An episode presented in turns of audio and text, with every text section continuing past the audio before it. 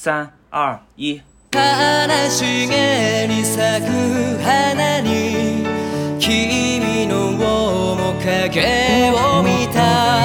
家好，我是陆月华。大家好，我是女巫。我们今天请到了一位国内的漫画编辑过来。大家好，我是来自华文天下懒漫社的漫画编辑，我叫白月。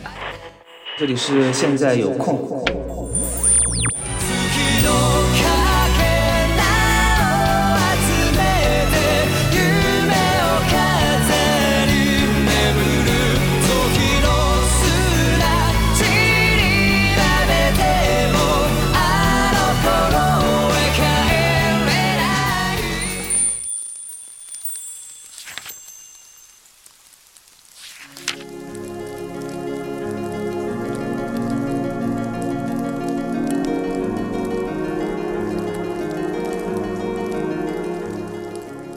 大家好，这里是现在有空，我是陆月华，我是女巫。还，嗯，我我和女巫已经生疏了，因为因为很久没有聊天了，是不是？对对对，就是我们除了在电台聊天，其实都不说话的。平时从来都不说话，不认识这个人，同事嘛，女巫就同事关系。嗯，我们为什么？我们已经多久没更新了？究竟？真的很久没有录过了，一个多月了。嗯，对，为什么呢？为什么呢？大家先听我们狡辩一下。主要原因很简单啊，就是很忙。你忙着干啥？生活。好 呀，你这个话说的，我我随时 stand by，但是女巫一直没找我嘛。没有没有，就是我我们其实也接下来也准备了几个话题，也准备了几个几个嘉宾，然后也没想好，主要是一直都没有想好说，OK 就对具体从哪个点去切入。其实准备了很几好几个话题都没有聊，今天呢？和我们准备的话题完全无关，突非常临时的拉了一个嘉宾。是啊，我还纳闷呢，不是我们本来计划当中后面有好多选题，然后都在说我们各自想一想怎么提纲脚本都想一想，结果没有一个人想。不是没想出来，不是没有想想，是想没想没想得太好。接下来应该还是会录的。好的，然后突然之间女巫老师就突然之间哎拉出来了今天我们要聊的这个选题。女巫老师，你讲讲这个选题的缘起吧。呃，我们今天请到了一位那个国内的漫画编辑过来，然后呢，我跟他聊的时候说，要不你来录一下我们电台，他说好，然后他就说了一个他的疑虑，他说，其实我有听你们和读客编辑聊的那期，我感觉其实本质上差不太多，然后我就说啊，那我跟你想一个不太一样的选题吧，没关系，然后我就把他和我们就和陆老师对接上，然后我就跟。陆叶华老师说：“哎，我找了个漫画编辑，我们打算来聊一下国产漫画。”然后陆老师这个时候告诉了我们一个惊天大秘密，他说：“我之前也搞过漫画项目。”我说：“What？” 他说：“啊，搞了两话就被腰斩了。”那我们今天就首先请出我们的白老师跟大家打个招呼。大家好，我是来自华文天下懒漫社的漫画编辑，我叫白月。华文天下喇嘛社是什么意思啊？喇嘛社，喇嘛社可还叫懒漫社？哦，懒漫社，懒就是懒散的懒，漫就是漫画的漫。我们这个动漫组的那个一个形象是一个树懒，嗯，然后所以就起了这么一个名儿。然后其实也是我们在工作时候的一个态度，就是悠悠哉哉。就是不紧不慢的出这些漫画作品嘛，嗯。嗯，所以所以懒漫社是你们的类似于文库的一个名字是吧？啊，对，就跟中信的莫离，嗯，磨铁的有湖，然后是一个性质的。嗯，接下来呢，我们的一个计划就是由陆老师来跟我们介绍一下他的这个被腰斩了的项目，然后由我们的这个漫画的编辑老师来跟大家分析分析，呃，为什么这个项目会被腰斩。找了一个心理医生，属于。到后面我们可能也会跟大家聊一下，如果您是一个国内的漫画作家或者怎么样，或者有些故事想要出版，呃，我们也会让这个漫画老师来给我们进行一些指导。呃，我再要提醒一句的就是，呃，我们说完这件事情的时候，我就跟陆老师说，陆老师就说他回去找一下大纲。我说好，没问题。我就以为说他要把大纲发给我看一下，然后第二天的时候，我就问陆老师，我说大纲呢？他说没有大纲，大纲在我的脑子里面非常宏大，我只能在电台告诉你们，所以我也是第一次听。然后我们这个漫画编辑老师白老师也是第一次听，所以现在 陆老师把你非常宏大的漫画计划讲给我们听一下。我也是第一次听啊，真的是非常宏大。我我我这个漫画，我现在打开了我的故事梗概啊，我写了第一部的梗概有一千多字呢。嗯然后后面我还有一张表，这张表上面是人物表，哎、我跟你讲，嗯分成了几个几个栏，姓名、性别、年龄。主要描述，哎，你看这个是不是特别专业？主要描述就是我要让画手知道他有哪些人物特征，他然后嗯他会怎么去画，对吧？这个专不专业，我现在先不说，因为我们都不知道。你先别跟自己加戏，你就先说你。后面是一些和剧情相关的东西，一些备注，一些他的一些技能点啊。嗯哎，我技能点我我我接下来说我整个设定啊，哎，我非常的、非常的，我又燃起来了。僕は今探し始めた你们看过《海贼王》吗？啊，你现在就跟我，呃，你的意思就是中国的对吧？尾田荣一郎对标《海贼王》的作品，来来来讲讲。你们在在此之前有什么别的想问的吗？我们现在主要是想听听故事。先听故故事。吧，先听听故事。嗯，嗯，行。这样吧，你先说一下你为什么开始做这个项目？你之前有接触过说 你的作品有改编成漫画吗？完全没有。那就这是你的人生的第一个呃，人生第一个。漫画项目。那你为什么想搞这个？嗯、女女巫应该知道，我漫画其实看的并不多，我肯定比嗯你们看的少，嗯少的很多，对吧？嗯，就开始吹自己是海贼王了。因为我只看过《海贼王 》，好找好了不到笔，下对标嘛。啊，嗯，项目是这个样子的，我有个朋友，然后他是在做一些，当时啊，在做一些相关的这个行业里面，就是哎，漫画圈里面的事情吧。嗯嗯嗯嗯，然后呢，他等于是手上是有一些资源，据说、据说有一些资源，因为但我们这个漫画项目后来不是腰斩了嘛，所以还没 等到这个资源派上用场的时候就腰斩了，我都不知道他究竟有没有这个资源。嗯。总之呢，嗯当时是说我有这个资源，哎，嗯然后呢，他也能找到画手。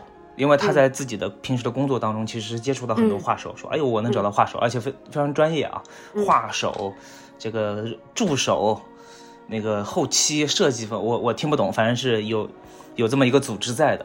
嗯。然后他说我们现在就缺内容，哎，刚好我作为他的朋友啊，我非常好的一个朋友，嗯。我真的非常好啊，嗯，到现在关系也很好。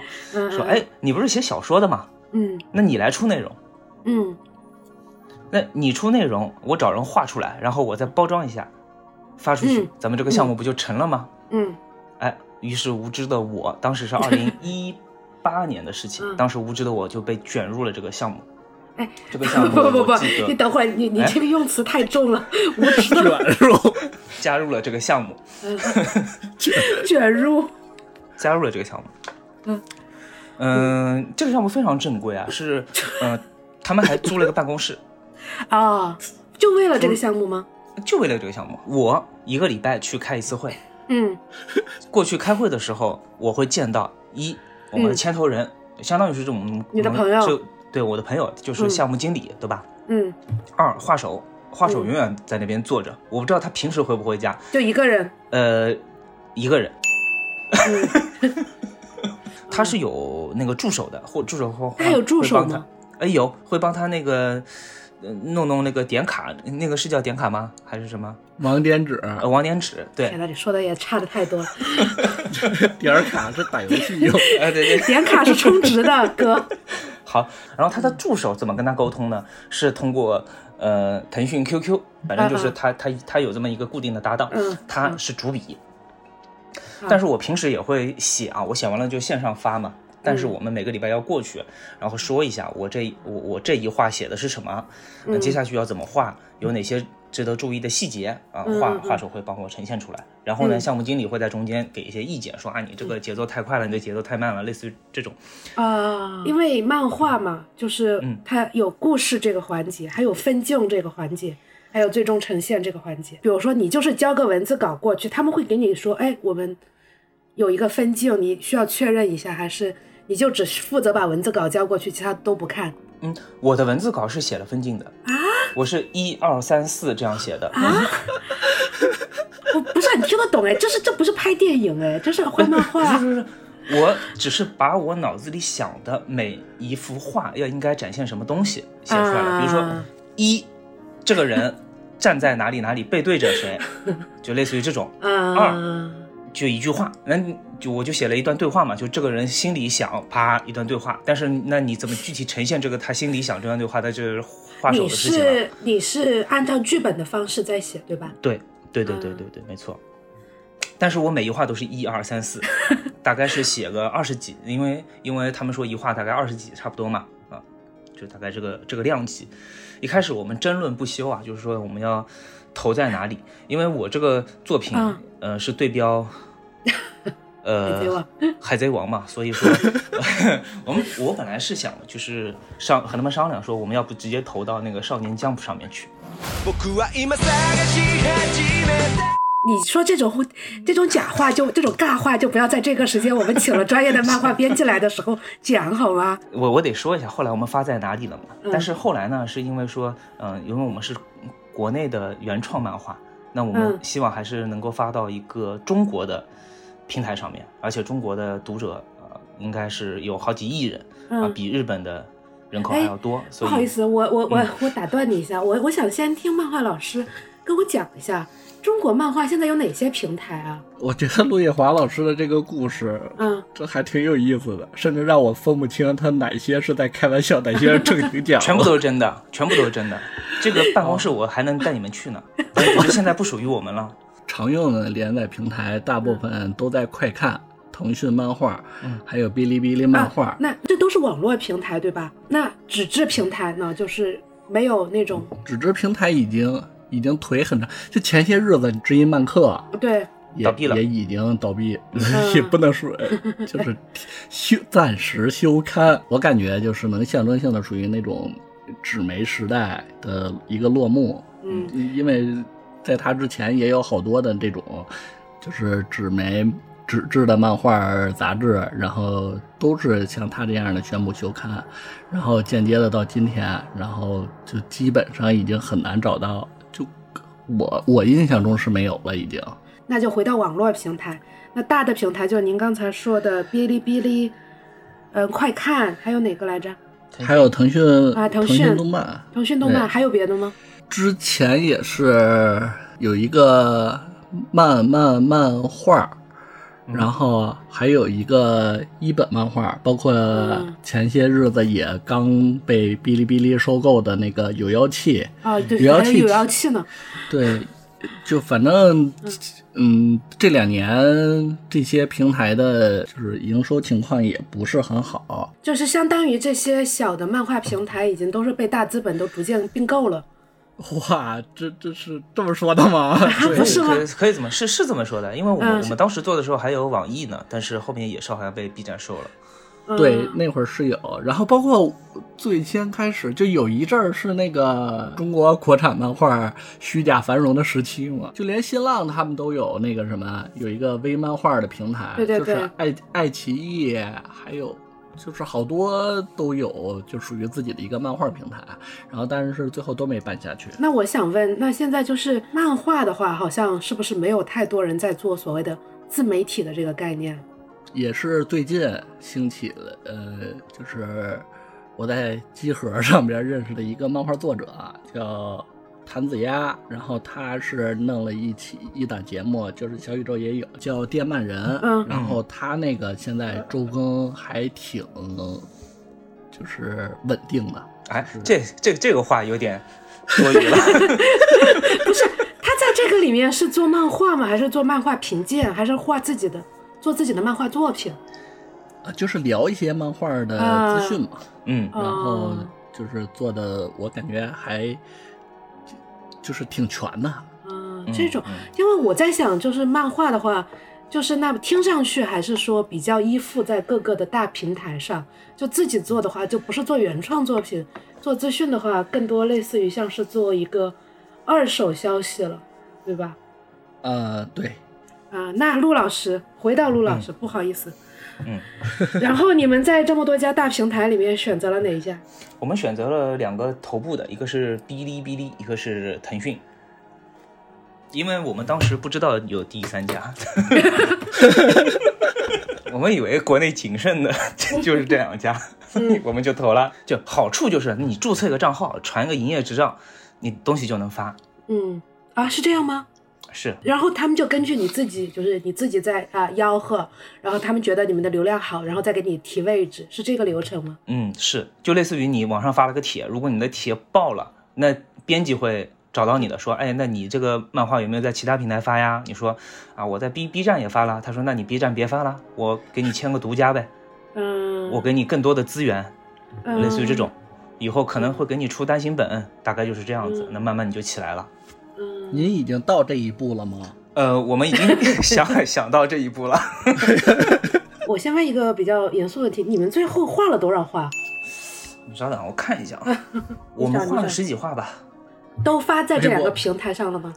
呃，发了多少画，我现在是真忘了，嗯因为太久了。我自己写了是，好，我打开我的电脑的文件夹，里面有一个文件夹叫做回收站，我把它 不是那个电脑系统自带的回收站啊，是我自己新建了一个文件夹，取名叫回收站。我是会把一些我腰斩的项目和我写到一半没有进行下去的文章都放到这个文件夹里面。这个回收站里面已经有二十个 G 了吗？这回你别别问了，问的太多。哎，我写到了第十二十三话，嗯、第十三话我看看当时时间是二零一九年十一月十三号，十七点零三分。不用那么细。所以你这个项目做了一年多，然后出了十几话内容，对吧我？好像就是一九年做的，我前面记错了，做了半年。啊，然后出了十几话。OK，那你跟我我们讲简单的讲一下你整体的一个构造，还有你十几话进展到一个什么样的情况呗？让好那，我们帮你分析一下你为什么被腰斩了。行，嗯是这个样子的啊。首先我们在确定做这个故事的时候，嗯我们对标的就是《海贼王》。那么《海贼王》它有一个什么特点？想必大家都知道，长。真的，就是我们认为啊，嗯一个漫画嗯你一定要连载的足够长，你才会有大量的受众。因为《海贼王》其实一开始的那几你看话也不好你看我们都没人吭声儿，就没人敢接你这茬。海贼王》一开始的那几话也不好看，你到了顶上战争的时候，是不是就爆了？那你顶上战争都已经连载多少年了？所以我们也想做这样子的，我们不想做快餐文学，您这才是锐评啊！我们不想，我们不想做快餐文学，嗯就是那种什么上来先，呃，非常耸动的，一上来就一些非常，就把什么秘密恨不得全部都告诉你了，然后薅完了，后面越来越疲软，要么就直接就停了。我觉得这个不行，我要慢慢的、耐心的跟你讲一个非常庞大的故事。好，你这个比较庞大的故事到底是什么？OK，然后呢，这必须是个超能力打斗的故事，因为热血漫嘛。首先，我这个漫画的名字叫做《凡灵》，凡是凡人的凡，灵是有灵气的灵。什么意思？就是说平凡的东西它也是有灵气的，所以这个叫凡灵。好，哎，我们的 slogan 是，哎，叫叫什么来着？世间万物皆，哎，我忘记了，意思大意啊，就是说世界上每一个东西都有可能是凡灵。那么什么叫凡灵呢？你可以，你们看过《封神演义》吗？大概可以想象成就是里面的法宝。啊、o k 就是每个人其实都有一个超能力，只是没有觉醒。嗯，人没有能力，是这个东西有能力。嗯嗯，一般的打斗不就是人有能力吗？我有那个什么火的能力，你有水的能力，然后我们打嘛。啊，在我这个世界观里面，人都是凡人，都没有能力，但是他们可能，嗯、有一个凡灵。那么凡灵有能力，他们就能通过凡灵来打斗。嗯，记住这个 slogan 了吗？世间万物都有可能是凡灵，所以你就不知道对方的凡灵是什么，也就不知道对方的凡灵有什么能力，对吧？也有可能说我手里拿一个杯子，这个杯子就是我的武器。那本质上你这个不就是宠物小精灵吗？就是你是小智，对方不知道你的 皮卡丘，你是会出皮卡丘还是会出巴达蝶，然后你你就去这个世界上收集这些小精灵，让小精灵来帮你打架，是这个逻辑是吧？呃，是，但是在我的这个设定当中，一个人最多只能有一个凡灵，就是你和他签订契约的。啊，就是只能有一个小精灵。呃对对对，只能有一个，而且它可可以是任何东西。嗯对对对你小精灵呢，你至少是一个小精灵吧，但它可以是任何东西。数码宝贝，嗯对对，数码宝贝。嗯，对对对。然后打斗的方式有点类似于乔乔的奇妙冒险。OK，呃，我我说的是我说的是三之后的乔乔的奇妙冒险，啊，那很严谨了。嗯，很严谨，然后因为呢？是因为你不知道对方的凡灵是什么，所以你要在打斗的过程当中去猜。你看，世间万物都有可能是凡灵，那就意味着有一些凡灵特别弱。这个不就是悠悠白书打架的时候都不知道对方会出什么招儿？是是是嗯是，那我有个问题，就是比如说你很厉害，你暴露了你的凡灵是什么，那其他人不就都知道了吗？对，那你下一次你就会变得很弱。那你的主角怎么办呢？知道我凡灵的人都被都会被我杀光呀。反社会漫画。哎，不是，老天漫画，有一些凡灵可以强大到嗯无视，就是因为你凡啊灵，我理解你怎么用，就是嗯它有很多种用的可能性。比如说啊，我这个里面的男主角，男主角的名字叫白光，白嗯白色的白，光光线的光，嗯他的凡灵是相对来说普通的一个凡灵。为什么说普通啊？是因为它是一把剑。按理来说，这个凡灵可以奇形怪状，什么东西都有嘛。我已经懂了，嗯就是他真的是在对标海贼王，就是路飞的路飞的技能只是橡胶，啊，对对对对对对对，看上去非常的普通，不像其他人的好像看上去就很厉害，但橡胶有很多种用法，对吧？是没错。我接下去要说的这个白光的那个凡灵叫做阴阳剑嘛。阴阳剑的能力一说啊，你马上就能对标到海贼王了，因为阴阳剑它的能力就是它可以变成任何形状 啊，其实就是橡胶果实，对吧？那那其实其实也是西索了，嗯，嗯，对，它可以是一把剑，可长可短可短的远距离攻击，也可以是变成了一个盾啊，抵挡攻击，也可以变成一个网，把人人家抓住。只是这个画面比较考验我们的画手，当然我们的画手也比较专业了，就是。真的吗？嗯。嗯嗯，OK，那这是然后呢？凡灵的一个基础设定。就是你只有一个主角，你没有主角团是吗？我主角有团，好，我的主角叫做叶启凡和叶启林两个姐妹，哦，还是两个人，啊，对，两两个姐妹，他们是一个凡灵，嗯、这个后面会说，他们就是普通的学生啊，父亲去世了，然后呢，在一个叔叔的照顾，大家、嗯。这个叔叔对标的是浦原喜助，还 有没有点像啊？对标的好，我喜欢浦原喜助。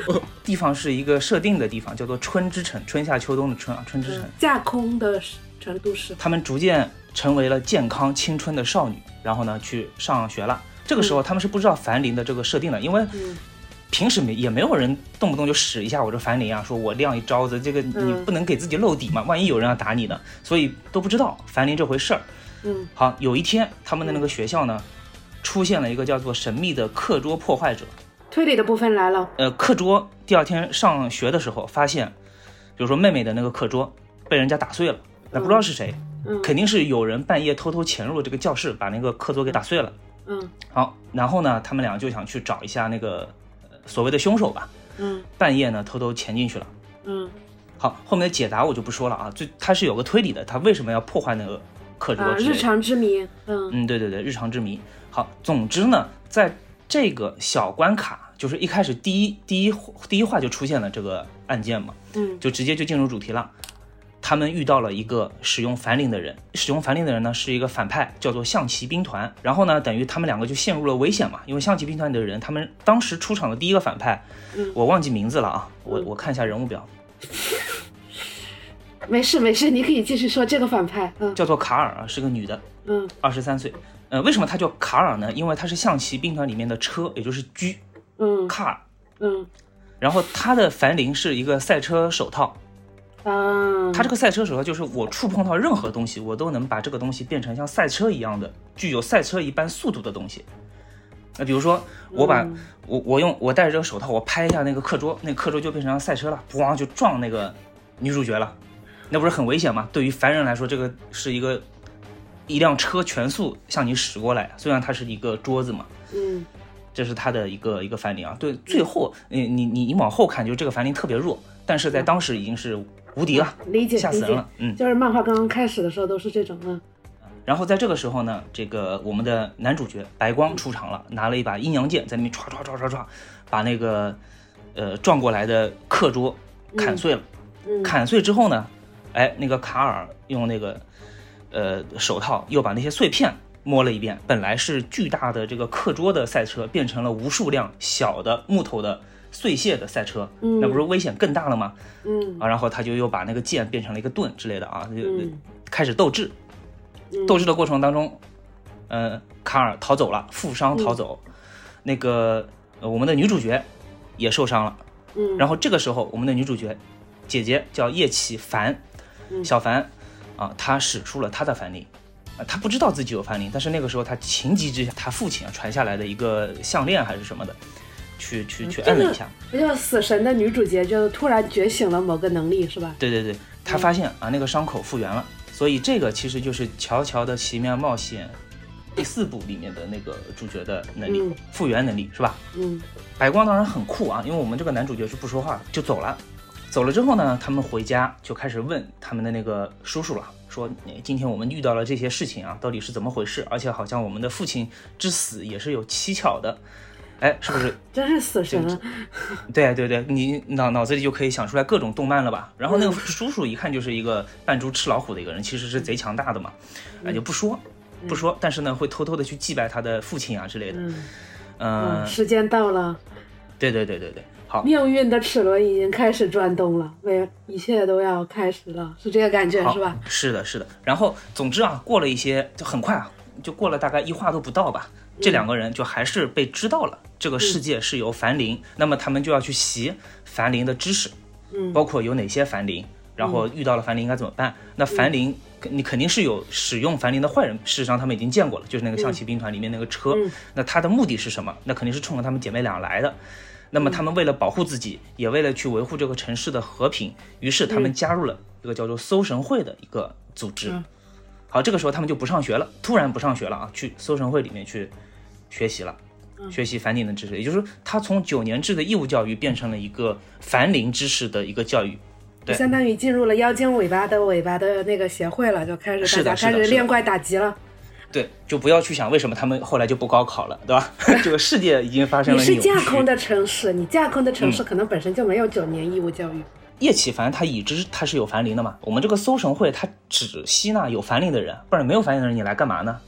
不是所有人都有凡灵的啊。比如说他那个妹妹好像就没有凡灵，嗯那个白光也是有凡灵的，他有阴阳剑。嗯，那白光是因为别的事情来调查，偶然闯进来的，他其实不是搜神会的人，但是呢，他们两个都收到了入学通知书啊，有一个海德威啊，那带带着那个信就来了，说你们被吸纳到搜神会去了，你们现在要去面试。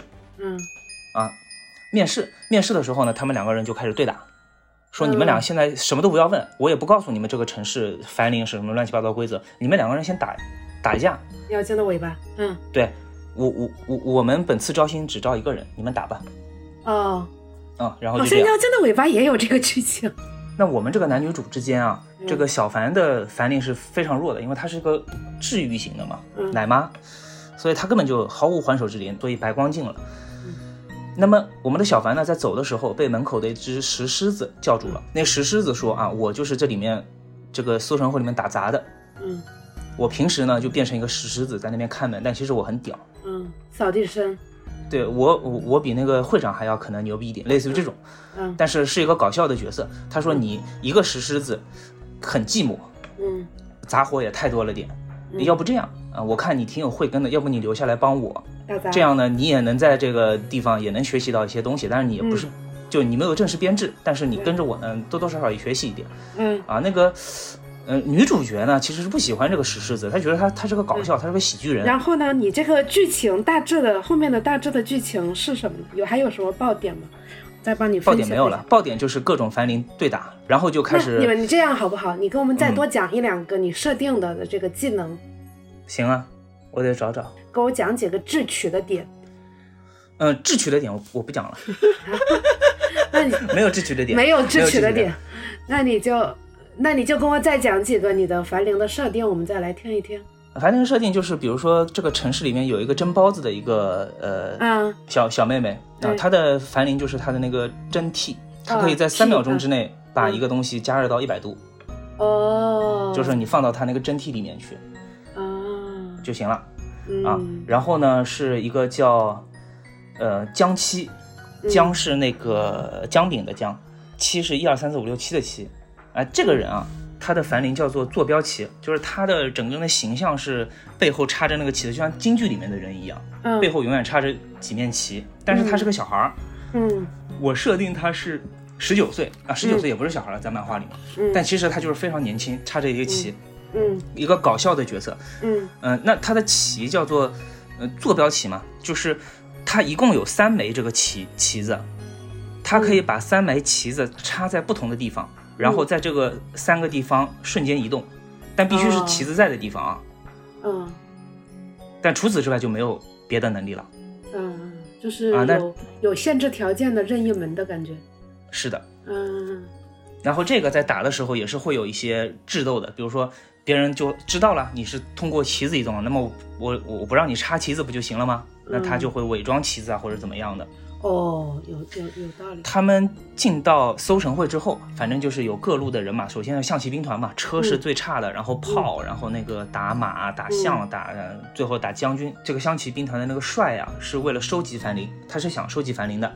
为什么？因为他的他的凡灵是一个鼠标垫，嗯只要把别人的凡灵在这个鼠标垫上一放，他就 Ctrl C 了。这不就是我们的团长吗？猎人。但是不是？但是啊，它一次只能在它的那个库里面调取一个东西使用，用完一次就失效。啊，也就是它自己能组合出一套 combo 来，但是是一次性的。但是比如说，你刚才说有人的凡灵是，比如说那个蒸包子的，它是加热到一百度，对吧？嗯，那有没有可能别人也有加热到一百度的能力呢？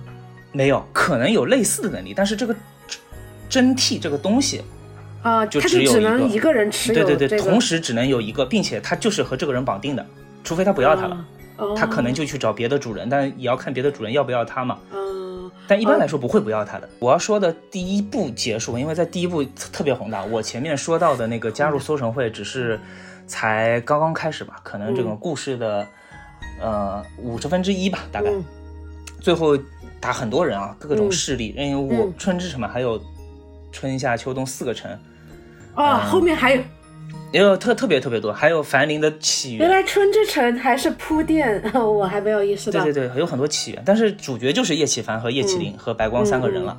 但是在第一部的结尾的时候，这个叶启凡会知道一个秘密，这个秘密是他的妹妹嗯叶启林，她就是一个樊陵，他们他们俩不是姐妹，她就是独生女，那那个是他父亲的樊陵。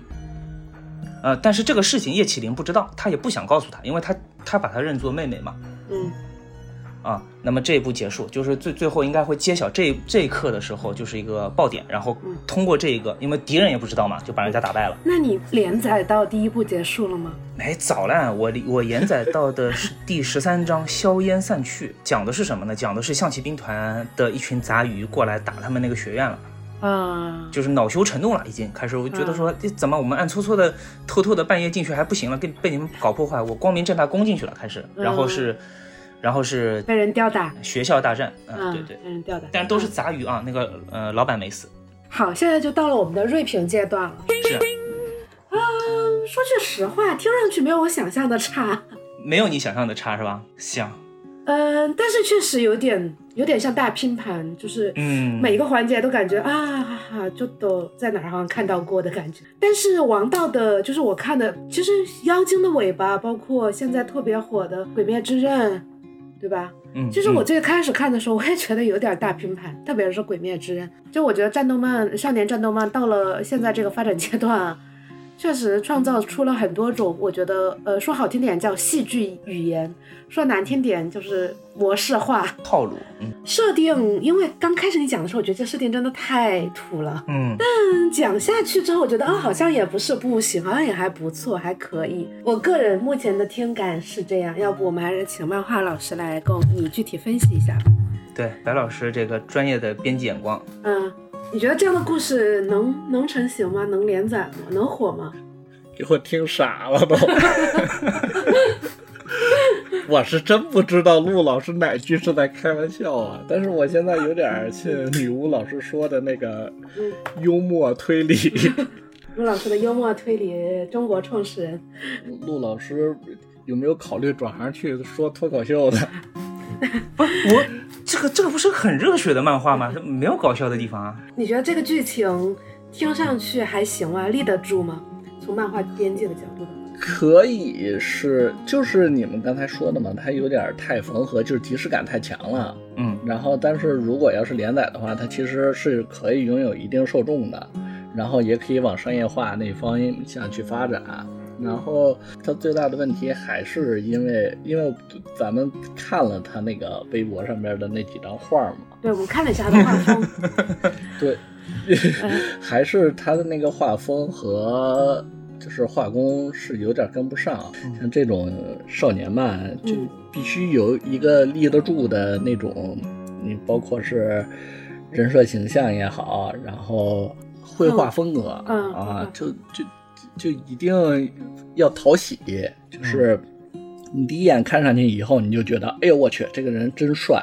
然后呢，我之后就是特别想了解他接下来发展的，就是他他身上发生的故事，然后才有看下去的动力。嗯然后之后再按照节奏，就是隔一段剧情来一个爽点之类的，然后每句话在结尾给挂一个钩子，然后这样吸引人去看，然后他才有连载下去的可能。啊，然后觉得陆夜华老师的那个他的那个设定，嗯，能够勾住人去接下，就是接着往下看的，就是就 就你这个设定比我们想象的还好点儿。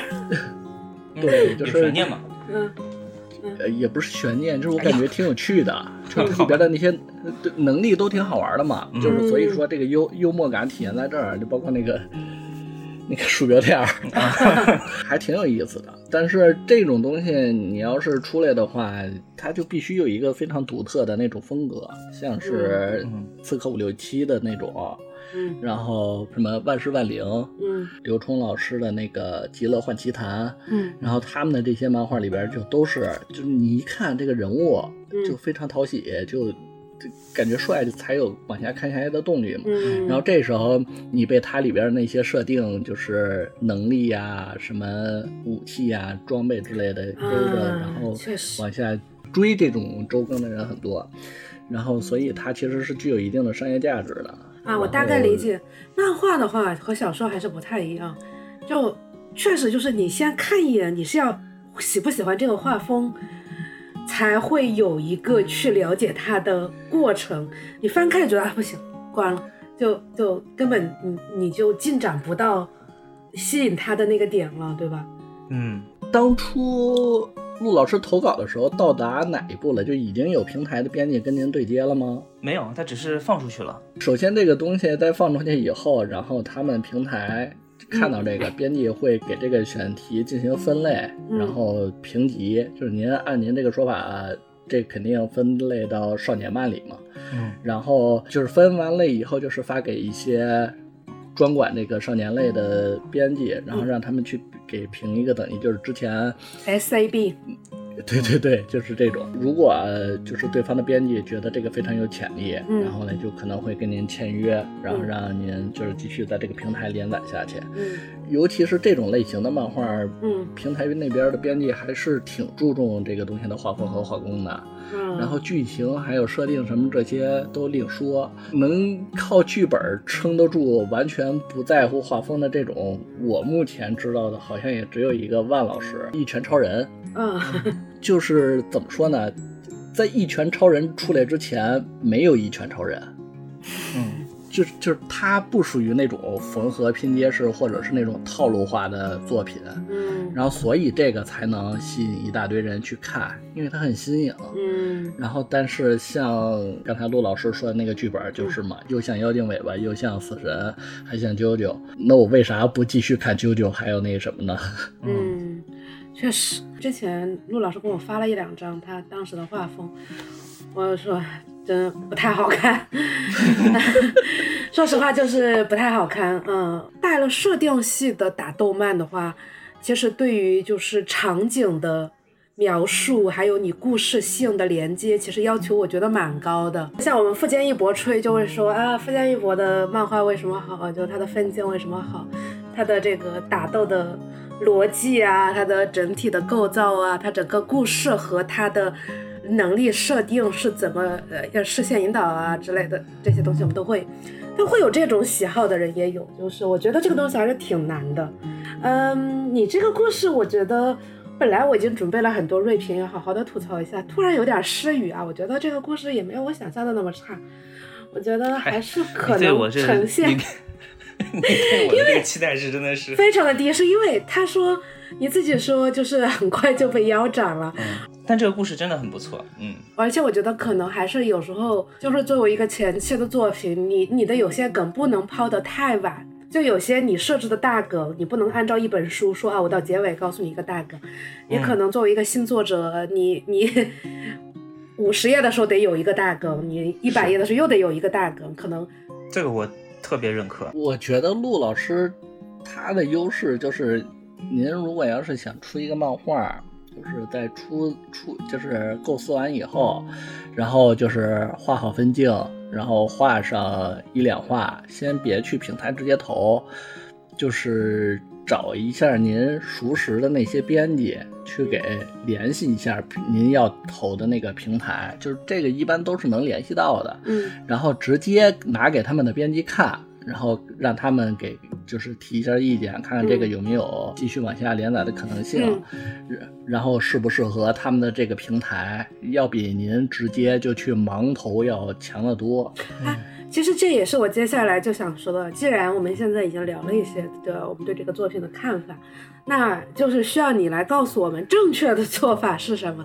那我觉得，首先，当然你刚刚您还说了和平台联系，我觉得这一点非常的好。第二，我觉得还有一点就是，比如说我是一个文字创作者，啊，嗯但是我哎，我就想搞漫画，对吧？我就喜欢漫画，但我画工不行。那我有没有可能说啊，我能够真的找一个画手来和我组队来实现这件事情呢？就国内有没有这种先例，对那不基丁老师吗？今天那个画的？呃 但但是他那个算成功了，至少他出版了。他那个绝对绝对是成功了呀。我这个模式和基丁老师这个模式其实是一样的，就是有公司或者说有有嗯资金吧，牵有牵头人，有一个经理，然后这个经理呢就是管你是搞文案的，嗯然后你是搞画画的，你帮我把画的那部分搞定，然后我呢再再再去搞一些宣传之类的工作。嗯，我假设我按照我自己的独断，我分一个级，就画风上、画工上 S A B，对吧？我如果是一个文字创作者，我把预算做到比市场价还稍微高一点，我能找到那些所谓的 S 级的漫画家来和我配合吗？这个这个好像还真不太呃，不太行。画的好不一定能够把分镜，还有就是如果您只提供文字的话，嗯，就是他可能画哦单幅、画那什么会比较强，但是嗯就是让他把那个分镜，就是您刚才说的那种连续性，嗯然后嗯。就是每一格之间的关系嗯。都做好，这个能力不是所有的画手都能够把这个画好的。嗯。其实如果要是您只提供纯文字的话，还是找这种工作室比较合适，因为他们里边也是就是就是每一个人都是一个齿轮嘛，嗯然后有主笔就负责。那个画一下他们的分镜、草稿之类的，嗯然后有构线助手负责构线，然后嗯背景啊，然后上色啥的都会，就是所有人一起布全那个作品，然后他最后的完成度就会比较高。嗯，那再换句话说，我现在已经是一个漫画家了。假设啊，我现在已经是一个漫画家了，我一构思了一个作品。那国内的一般的一个形式是说，我要到什么程度才会和编辑进行一个沟通，或者说，我现在有一个 idea，我能不能够找一个漫画编辑老师和我一起来把这个东西创作出来呢？这个其实也是嗯平台那边的编辑去负责的工作嘛。嗯然后大概嗯据我的一个了解是，是要画，好是好像是要画三画左右的分镜。嗯然后第一画要是成稿，就是已经画完了的作品，嗯然后之后还要囤一些大纲，嗯然后具体是十几画我忘了，嗯就是有这么一个储备吧。嗯然后就是之前都已经做好的工作，然后再去找负责的编辑接洽。这个作品之后怎么调整，能不能有商业价值之类的？我其实想问陆夜华老师一下，画这个漫画作品是为了出书，还是为了靠这个赚钱呀？我是想为了这个暴富啊，我这就是商业性质的，对吧？啊，对我们我都已经想好了，这个后面就我说我这个人人物设置也比较的丰富，也比较的有趣，然后它可以出的周边啊、同人啊什么的都是可以，呃，非非常好做的，所以整个的商业配套我们都已经想好了。那您当初为什么不不直接去联系平台的编辑呢？嗯，这不是我负责的事，嗯哎呀，就您有这人脉，然后您还不接这活儿，呃 我们现在已经给你分析出一个核心要素了，就是对你没有按照这个常规的这么一个逻辑的走向来做，嗯，有道理。哎，不是不是画风的原因吗？啊我认为我我对我认为我这个东西只要画，只要换一个人来画，是一是画风的问题，二是您把您自身的优势给丢掉了吗？不是画风，我刚才已经帮你问了呀，你出钱也找不到好的。就找那种工作室嘛，就您联系基联系一下基丁老师，就是他们之前合作的那个。不行不行，那个真的太难看了，哎，我真的忍不住要喷。我觉得少爷少女的画风，我确实觉得不太好看。你们这个电台真的不怕得罪人吗？基丁得罪了，呃，基丁得罪了也没关系，我觉得其其实无所谓了，其实得罪谁都没关系的。我们这个电台不要朋友的。这这没关系。如果真的有那么得罪的话，剪辑老师会帮我剪掉的。嗯，我哦，还还还有一点啊，我听下来我觉得非常重要，就是我这个节奏有点慢了。比如说我刚刚说了那么多，连女巫都忍不住打断我了，但其实我说了才是一个开头都不到。对哇塞，你出梗出的太慢了，你不能出的这么慢。嗯鸿篇巨制，这也就是为什么我在一开始的时候我就说啊，我说我想要这个教育一下市场上读者的耐心啊，不要，哎呀，我们不要做快餐文学有些，人写推理的时候也是这么说的。不不要做快餐，我们要做的就是你，当我连载到第二年的时候，你说我这个东西我追对了，完了，呃，我之前看有一个人分析特别知名的漫画家，一个特别算是大咖的漫画家，他在前期的时候，他也是做了很多很多讨好读者的行为的，只是到后面他觉得 OK 了，呃，这个、这个时候我的市场已经开拓了，会有耐心等我的人，所以我就可以去做我真正想做的事情。他到这一步其实也花了很长的时间，具体是哪个漫画家，我现在有点想不起来了。但是我当时呃去看的时候，我觉得还是他那段分析，我觉得还是有道理的。呃，动不动就教育读者这件事情啊，我我对这件事情非常非常的反感。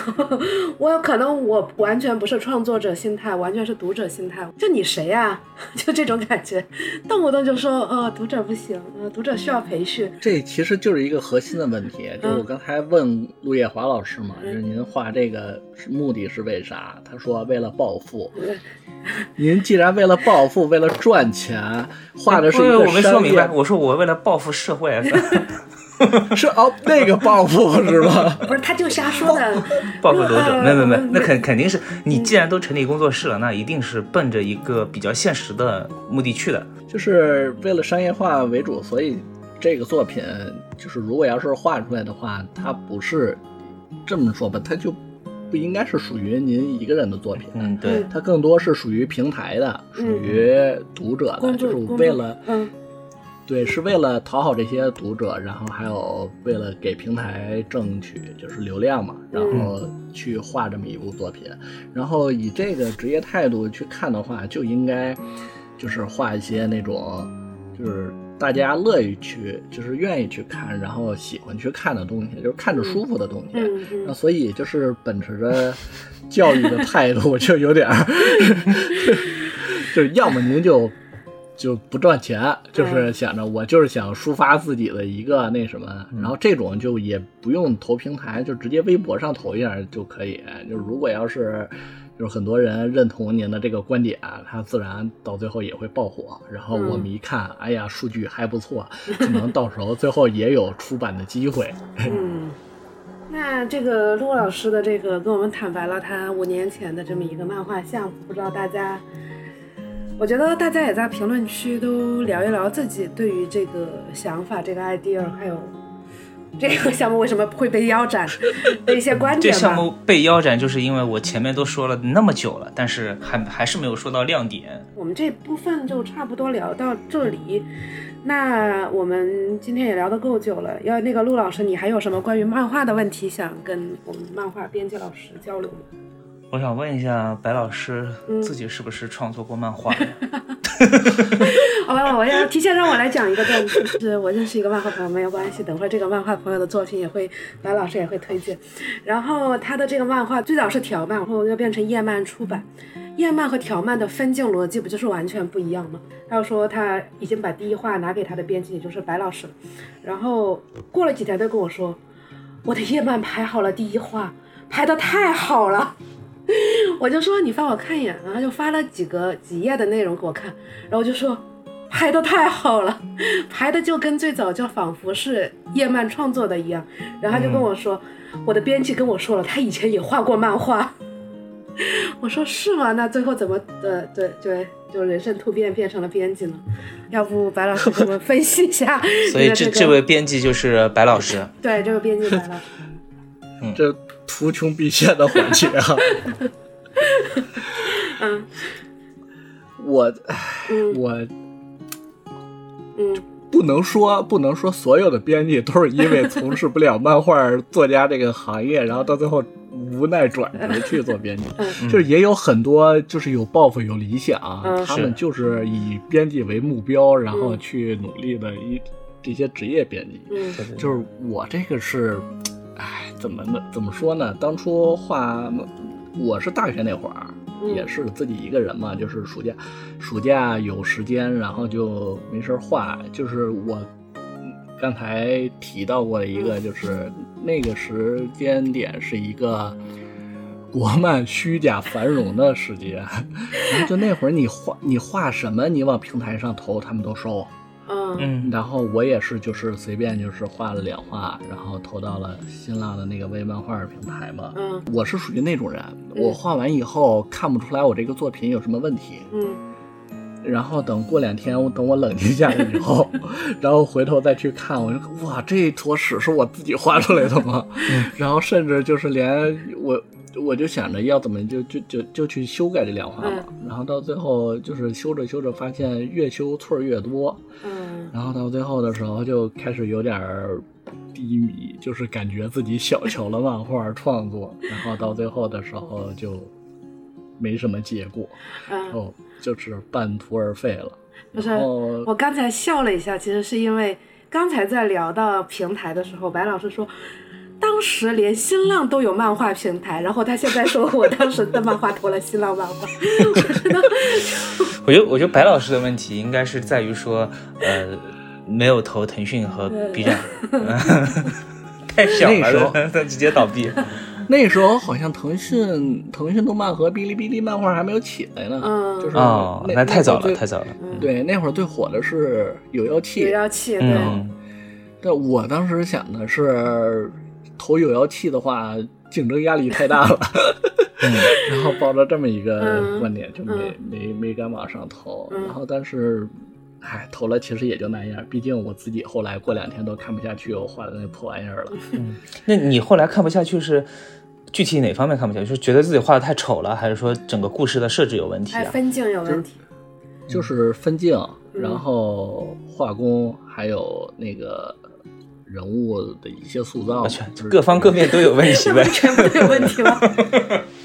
就是审美这个东西啊，随时随地，就是你每次遇看到那些好的作品的时候，它都会蹭蹭往上涨。嗯然后，但是自己的这个审美上去了，然后画工跟不上，这个很现实。就包括我现在其实也没有放弃创作嘛，尤其是做完大师 就是 CMD 骆驼哥的这个短片集以后，就是看完他的作品，代入感特别强。嗯然后就又找回那种就是想继续创作的想法了，哎然后所以其实也是每天继继续在家坚持做抓星练习嘛，就是画鸡蛋是吧？先从画鸡蛋开始。啊、差不多。嗯，但是我就刚才你说 CMJ，CMJ 其实他有一段时间一直在家，然后也没有真的在写故事。然后我问他就在干嘛，他就说写画速写。就是画人物速写，他觉得他人画的不太好看，然后画人物速写，然后他画了可能我具体时间不知道，我个人体感可能有一年时间。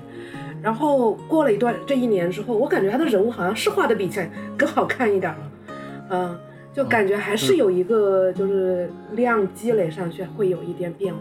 对对对，就是我现在也在做这种针对性的练习，嗯然后就是去画多画嘛。那要是你的漫画到时候出版了，就我们的电台就可以邀请你来，从漫画编辑到 白老师，是不是白老师？你的漫画你有想好故事吗？没想好的话，陆老师帮你想。我我有个我也现成的，不用不用想。我是也我也是偏向于那种写实，就是拿大师的话，就是当一个事例。他在那个集合有一档电台节目嘛，嗯就是里边曾经说过这么一段话，就是有这么一个观点嘛，就是说他其实更渴望一个才能平平的男主，嗯。嗯。然后这样能让人更有代入感，嗯。然后看着这么一个才能一般的人，嗯。然后朝着艺术的大风车冲过去，就是嗯更能凸显艺术和创作的意义。嗯。然后我当时反正就是听到他说这段话的时候，大受震撼，就感觉一下醍醐灌顶。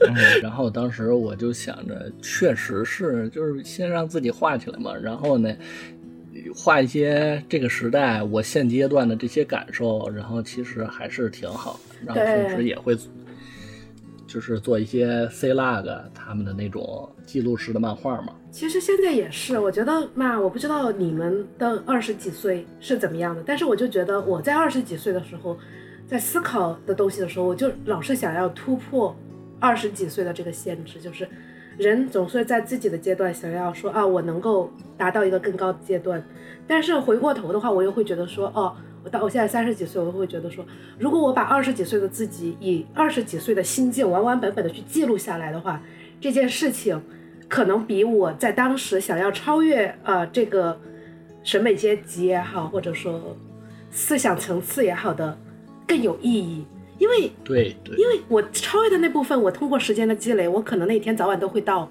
但是再也回不去的是二十几岁那个心境当下真实发生或者感受的那一刻，可能就过去了。就是还是可能大家需要在自己生活当中多记录现在现时现刻发生的事情，可能也是更好的一个选择。我现在也是这么一个想法，就这个嗯观点，跟吴嗯跟你吴老师说的这个一模一样。那我们也祝你成功，希望你能够走上这条道，然后到时候再来多多推广一下我们电台。啊，对对对，到到时候我这还有一个我还有个大纲，呃，可以可以。那个，然后呢，还有别的问题吗，陆老师？有就是，呃，你作为一个编辑吧，漫画编辑，嗯嗯，最看重的是什么？比如说两个两个稿子，对，两个稿子投过来，一个是画的不好，但是故事特别精彩啊，嗯福本身行，投过来了。还有一个呢是，就是米开朗基罗投过来了，故没有故事，但是画的贼好。你嗯，你会选哪一个？我当然是选故事了。是吗？对，但是你前面不是说了，就是说，呃，漫画很重要的一点就是说，我看到这个画的时候，就是嗯我能一下子就喜欢这个人物，喜欢这个角色嘛，就是可能，可能他什么故事都还没有发生，我就看这个形象我就喜欢，那肯定画的好有用啊。那说明故事也不咋样啊，什么也没发生嘛，对不对？嗯，嗯是，嗯，那现在的主流还是说，还是说故事占的比重更大，是这个意思吗？如果以日漫来举例，我心目中我想的就像《弑皇者》哈，这种就是画风，我我一看我就觉得啊，但是故事看我觉得哇，这个太好了，我必须得看。呃，就是好像你两个是一个感叹啊，就 就这一个，是呃，一个是啊，然后就是就是国内我感觉反倒没有这样的案例，就没有说哦画的不行，对，但故事我觉得得看下去的这种，反倒好像没有，是不是国内？那你就是樊樊林，樊林，天凉死 中国的福本身形，樊林，有，但是我不敢说呀，啊，也是，太得罪人了。这个 其实这个说也行，嗯。求生欲得高点。嗯。就是我觉得画风不太行，嗯。但是画画工其实是没有问题的，然后包括分镜什么的这些都很到位，然后以然后完全以故事见长，就是这个故事是一个非常优秀的故事，然后还他并且他靠故事火出圈的这么一个作品，就是典型案例是一人之下，哦，剧情比较复杂是吗？对，就是里、也是里边的设定，然后啊，还有他那个大的故事背景，还有他核就是主角的那个核心目标，嗯都是一个比较抓人的点。嗯然后，而且每每一个篇章描写的都非常精彩，就是里边一些人物角色之间的碰撞，然后主角成长的那个人物曲线，嗯就是就都很优秀。然后，就这个作品火，其实是有它的道理的。嗯，理解。那还有还还有问题啊，就是。能够出版的，但是目前还没有名气的那种作品，能够出版但是没有名气的作品，作品什么意思？就类似于对标我的推理小说，啊，嗯能能卖多少册？一般来说，然后他们靠这个能当全职的漫画家吗？呃，光靠这个是没有办法当全职漫画家的。就是出版的这个版税，它其实占的不太多，就是想要靠版版税养活自己，就是还挺难的。嗯，像我们写推理小说的，嗯嗯，不能养活自己的时候，我们就去工作，我们就去上班，因为毕竟啊，写文字你也不是什么很要很久的时间才能写出来的。我一天那么少聊一点天，我两千字也能写完吧，对吧？一天两千字，一天两千字，那我半年一年啊，我怎么也一本长篇写完了吧？但是漫画它肯定。你半年你你两就是我假设嘛，你理想环境下，那漫画的话，在我的感觉下，它是不能就你说停就停的，对吧？我不能说我写了个逗号我就停了，我下面接着写，它是一个比较长时间的，可能三五个小时我才能画完一幅画的。那他们平时是上班来养活自己吗？还是怎怎怎么说啊？就是这个就是 CMG 老师的那个现他现在那个状态嘛，嗯。他一边担任某部作品的主笔，就是接一些删稿，然后就是赚取一个那个固定的那嗯个收入。工资，懂了，对收入，然后平时然后再抽取抽出一些时间去微博，然后发一些他画的那种短篇故事，嗯。然后我们这边就是看到他这个短篇故事的质量非常高嘛，嗯。然后就会把他的一些故事，然后编短，然后收录嗯。几篇进来，然后出一本书的量，然后到时候给他出版。对。他来说，出版这本书才是真正的目的。然后他也没是就是没想着是要靠这本书能挣版税挣多少钱，是。嗯。然后主要养活自己还是靠他在那个平台上边接的那个商稿去当主笔的。我觉得更有可能现在创作者也会思考说，我需要的是什么？我需要的是这个作品被看到的这这么一个目的的话，那哪个地方到底是能够让我的作品最大量的被看到？当然也可能会有这样的想法，但是我个人觉得出版还是很好的。我是觉得出版它针对的可能是你在互联网、你在你自己的微博上达不到的那个群体。对，大家花钱了，他就会严格的评价你这本书。比如说陆老师肯定很有体会，对吧？就我有什么体会呃，你的露露姐刚刚开始在豆瓣发的时候，大家不也说都很好很喜欢吗？怎么出书之后豆瓣评分就没有想象的高呢？对吧？在在豆瓣发的时候，他们都说这本书真的不出粉是国国内推圈的一大憾事啊，就是出版社不长眼啊。然后出版了之后，他们直接就说这是出版社不长眼。对吧？就是确实会有这个你到达的群体不太一样，但这个就说的有点远了。最后呢，给白老师安排了一个推荐他现在在做的漫画的这么一个环节。而白老师跟我说，他来参加我们电台主要就是为了最后这一趴。如果最后这一趴没录上，那今天这电台就白录了。为了让他啊觉得这一个电台没有白录啊，我们今天赶紧进入今天最关最重要的环节，白老师来推荐一下。那就介绍两个日漫，然后两个国漫吧。啊可以，啊。呃，两个日漫，一个是宏大叙事的嗯。那个关于地球的运动，嗯。嗯。然后这个是日本一个新锐作家于峰，然后他画的作品，然后讲的是关于地动说的故事，就是一个天文学非常硬核的一部漫画，然后但是它很燃，然后就非常宏大的这么一个作品，嗯然后。可能是我自己的问题，就是我在给别人解描述故事的时候不太生动，或者是没有办法 去就是说清这个故事它优秀的就是戳人的点在哪儿，然后嗯所以就是这么长时间我给人安利从来没有成功过。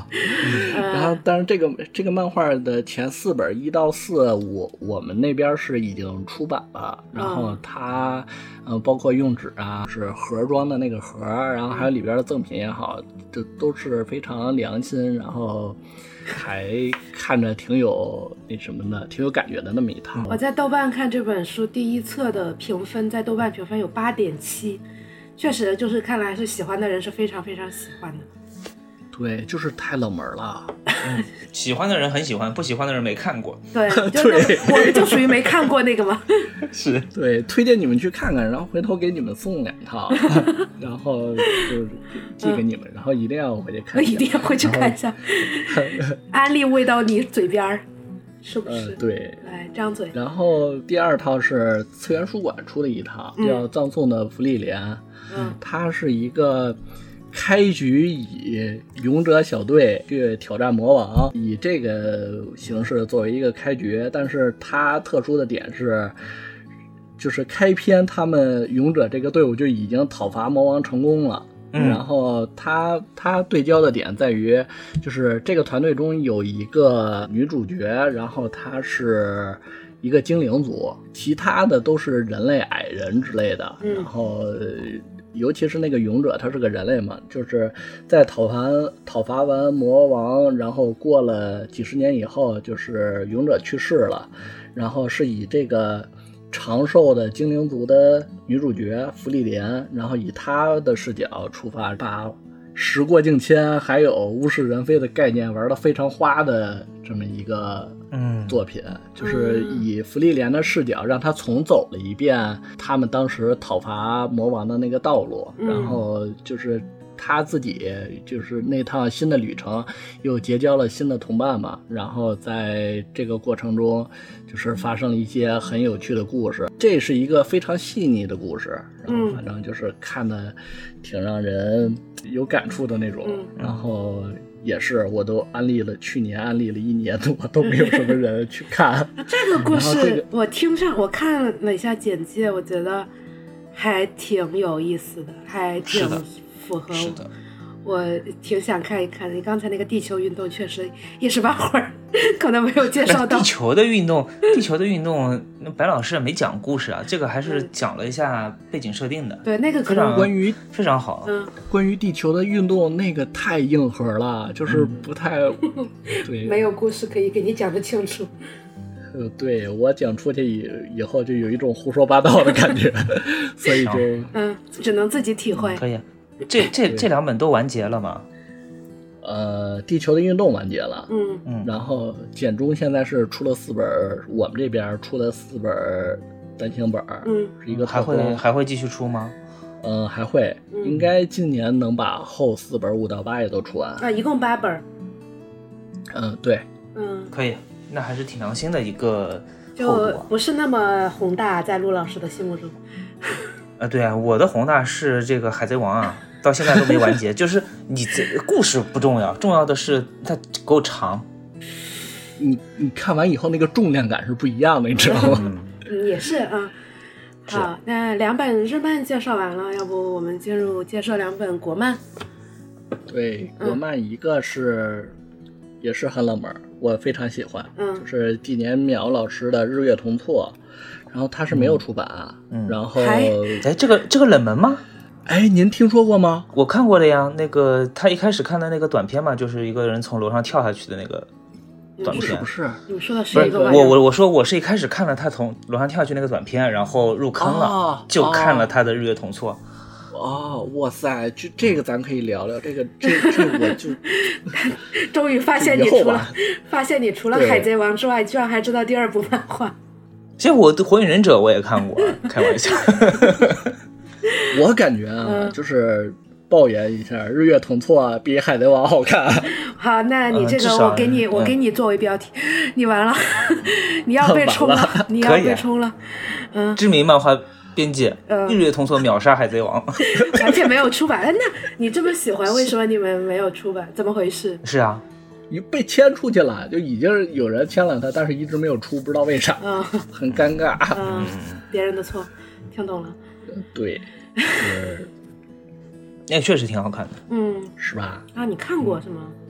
嗯，我看我看过，但没追完嘛。他嗯他出完了吗？没有，对我也是追当中，但是我没有追到最新。嗯，理解。这个是国漫唯一一部我还在追，就是每周都去追的这么一个漫画，嗯就其他都是见就是囤计划在看，嗯然后这个是就是必须每周都看。等不及了。嗯然后第二部国漫就是我要推的，我们这边最近刚刚出版，就是入库没多久就已经加印了的《地铁上的年轻人》，就是嗯 CMG 老师的这本单行本儿。那然后加印了是吧？对，那那能养活自己了吧？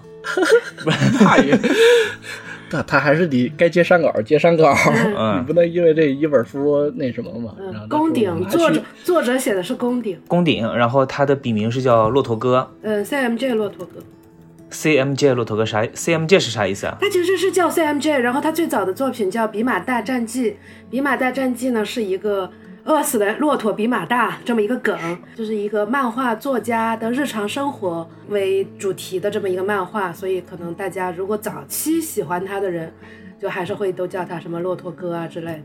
嗯嗯嗯，对，我明白了。作品当中的人物的名字，但是是多少有一部分自己的原型在，所以就叫这名字，跟露露姐差不多。啊，对，跟露露姐一样，为什么白老师会叫他大师呢？呃，就讽刺呗。我也是被坑的，我当时就是叫大师，真是以为其他人都是发自肺腑的管他叫大师。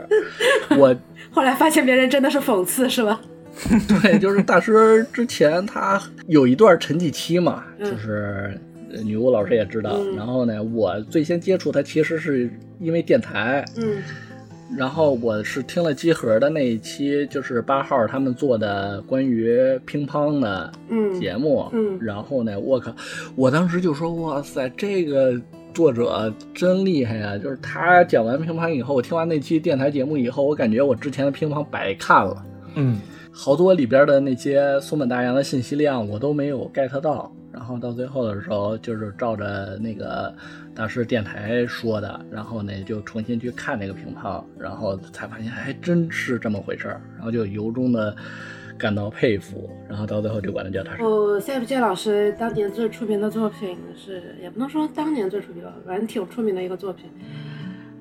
可能这个名字是不能再不太雅观是吧？对，你可以说他另一个名字呃，另一个名字就没什么好说的了，就我、呃、用比较雅观、可能能过审的方式讲一下吧，就是叫我的，呃，然后后面是两个字母，这两个字母呢字字母的意思是呢男性生殖器没了，嗯 啊，就是这么一个名字。哦然后它是一个黑色幽默，不是个黄色漫画。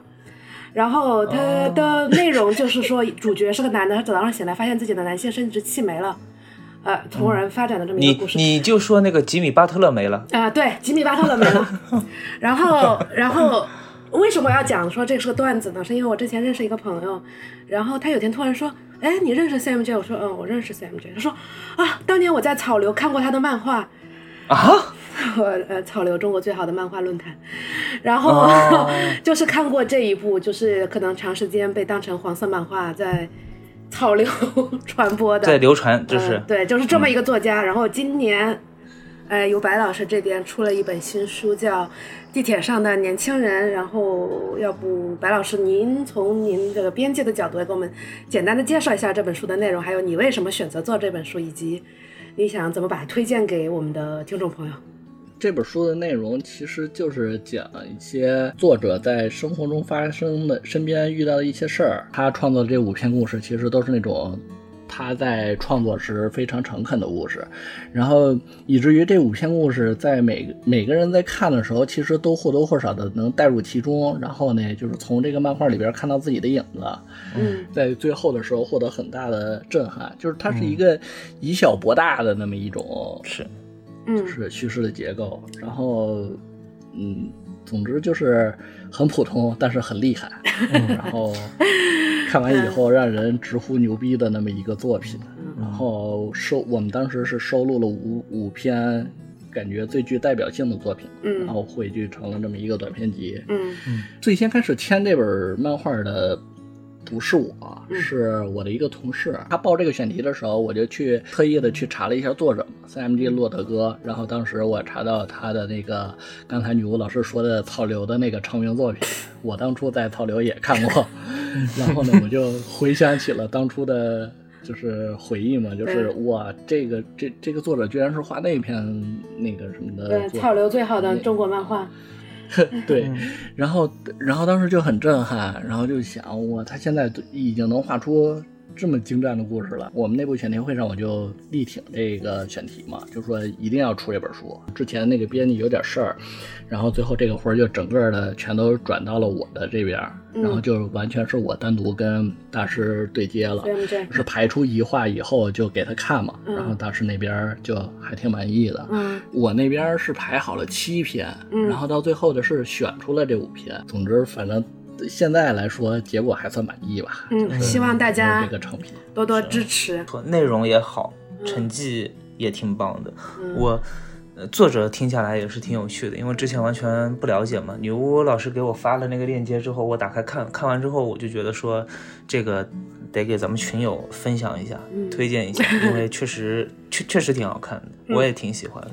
我就把那个地铁上年轻人这篇发出去了，群里面也果然也是有，对吧？嗯有小伙伴说不错很好看，嗯就是很好看，觉得说有些甚至是没看过国产漫画的，就是说嗯打破了他原来的一些这个刻板印象，嗯觉得原来是这么好的一些、嗯一，些内容。对，它不不能说是一个非常好的故事，因为它其实真的是没有故事性，它就是一个人，比如说故事上地铁上年轻人那一篇，它其实就是一个人在地铁上面和邻座的一个小朋友在那边对了几句话，然后脑子里想了一番。仅此而已，但是没有什么高潮，没有什么逆转之类的，嗯但是就是每一个点都是抓的非常的准确，嗯就是能够让你想到说哇，怎么就是有他怎么会思考到这些东西啊？然后这些东西可能也是我平时可能会思考的一些、一些一些内容，共鸣嘛追求的是共鸣，而不是情节的。主打的就是一个一个共鸣，嗯，所以我觉得还是蛮厉害的。好，那就要说到听到这里的朋友们，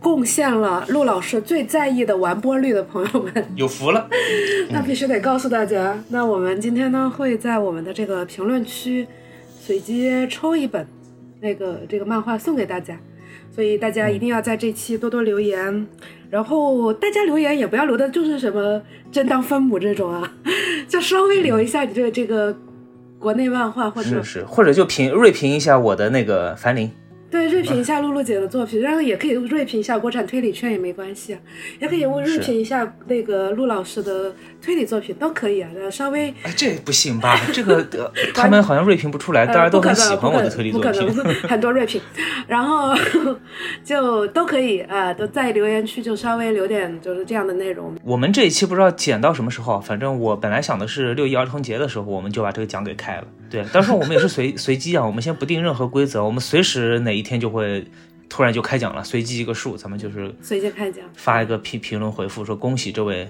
朋友，然后我们抽奖的平台是小宇宙，因为我们主打小宇宙嘛。嗯，对对，在小宇宙抽这个忘讲了，在小宇宙的评论区随机抽一个。